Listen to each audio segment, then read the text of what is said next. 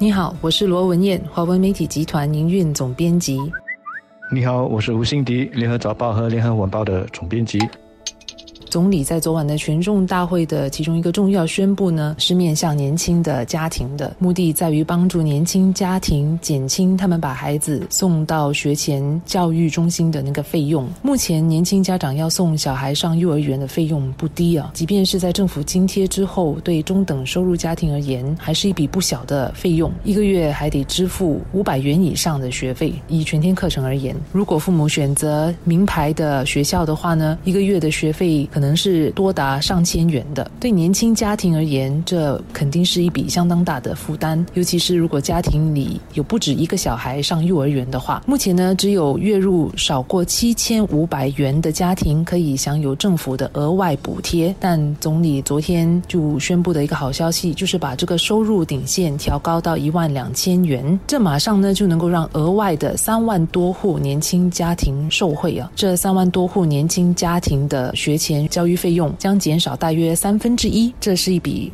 相当可观的数目。总理并没有提供太多的细节，但是他也表示，政府在中期所要达到的目标呢，是让学前的每月的费用降低到跟小学的学费外加课后托管服务费用的水平。以目前的价位来说呢，这大概是一个月三百多元。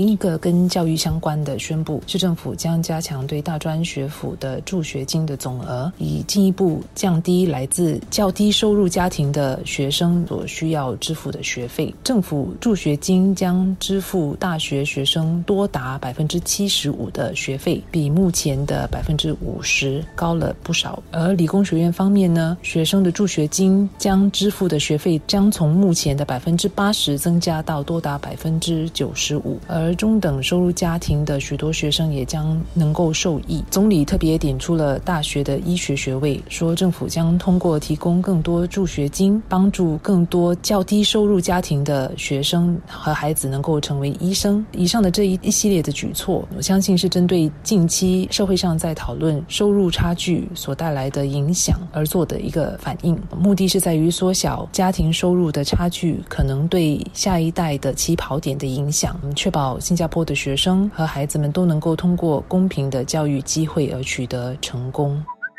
总理今年的这个演讲也涉及了年长的新加坡人。那么一个呢是延长退休年龄，一个呢是提高年长员工的公积金缴交率。我们现在的退休年龄和重新雇佣的年龄分别是六十二岁和六十五岁。政府将从二零二二年开始逐步的提高退休年龄和重新雇佣的年龄。到了二零三零年，新加坡的退休年龄将会提高到六十五岁，而重新雇佣年龄呢就会提高到七十岁。由于我们的平均寿命越来越长，这将让那些想要继续工作的新加坡人能够有一个选择，能继续工作到七十岁。但是要强调的是，那些想要早一点退休的人可以随时退休，他们不需要。做到六十五岁或者是七十岁的。那么在公积金缴交率方面呢，总理也宣布了，会从二零二一年开始，分大约十年的时间，逐步的调高五十五岁以上国人的缴交率。到了那个时候，六十岁以下的国人将跟其他人一样，有同样的公积金缴交率。那么总理在演讲中也特别的澄清，他说，提高退休年龄和重新雇佣的年龄，以及提高五十五岁以上国人的公积金缴交率，这一些呢，跟提取公积金的年龄，还有提取公积金终身入息的。年龄是没有关系的，也就是说，现有提取公积金的年龄，还有领取公积金终身入息的年龄都不会改变，不会受到新政策的影响。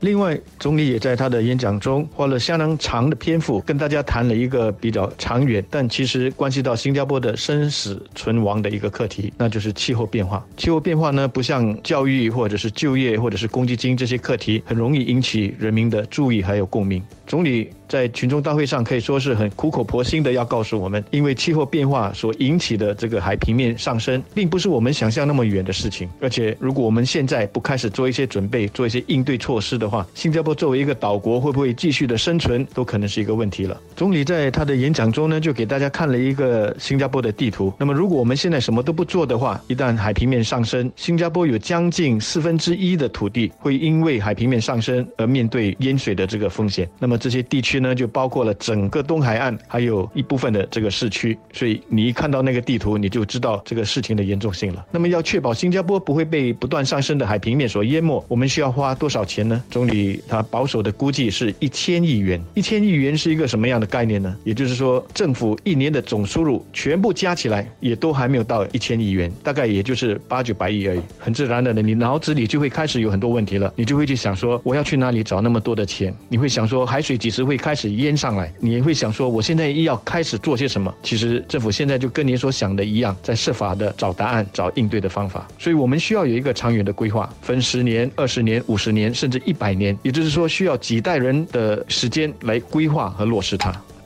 昨天的演讲也再次让我感觉到选举的脚步又在逼近了。或许不是下来一两个月的事情，毕竟我们需要给政府一点时间宣布新的政策的细节，让新加坡人在经济日趋不明朗的这下半年里感受到一点 feel good fact。不过，无论是总理昨天宣布的配套，或者之前宣布的一些派糖的计划和措施，都需要花费更多的国库资源。政府也必然会想到要如何平衡政府预算。算开支的问题，我相信这会涉及到一些税务的提高，可能就包括之前所提到的消费税，这些都是比较不受欢迎的举措，想必会等到大选之后才宣布。所以我猜，大选即便不是在今年内，相信也不会等太久了。那么总理的确在他的总结的时候有谈到说，这个政府呢说了就会做到。那么他也说，他和他的团队会跟新加坡人民一起，让新加坡这块瑰宝更加的发亮。你可以解读总理的这些话，就是在争取选票。但是我觉得，如果你真是这么想的话，未免就把今年的国庆群众大会的格局给弄小了。因为老实说，我觉得今年的国庆群众大会看的是更长远的，不是下一届大选，而是几代人的新加坡的长远的问题。从这个角度来看，我觉得才真正能够。反映出这一次群众大会的这个价值。